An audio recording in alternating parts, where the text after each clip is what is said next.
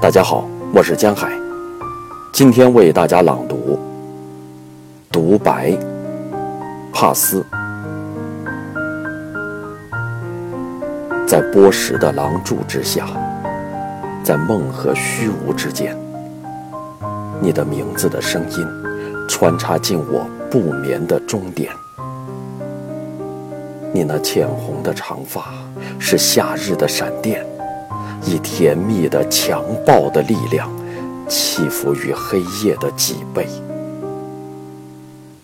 梦里的黑暗的流水，在废墟间涌淌，从虚无中构成了你。痛苦的发辫已经遗忘，夜色中湿润的岸边。横沉着，拍击着一片梦游里的海洋，一无所见。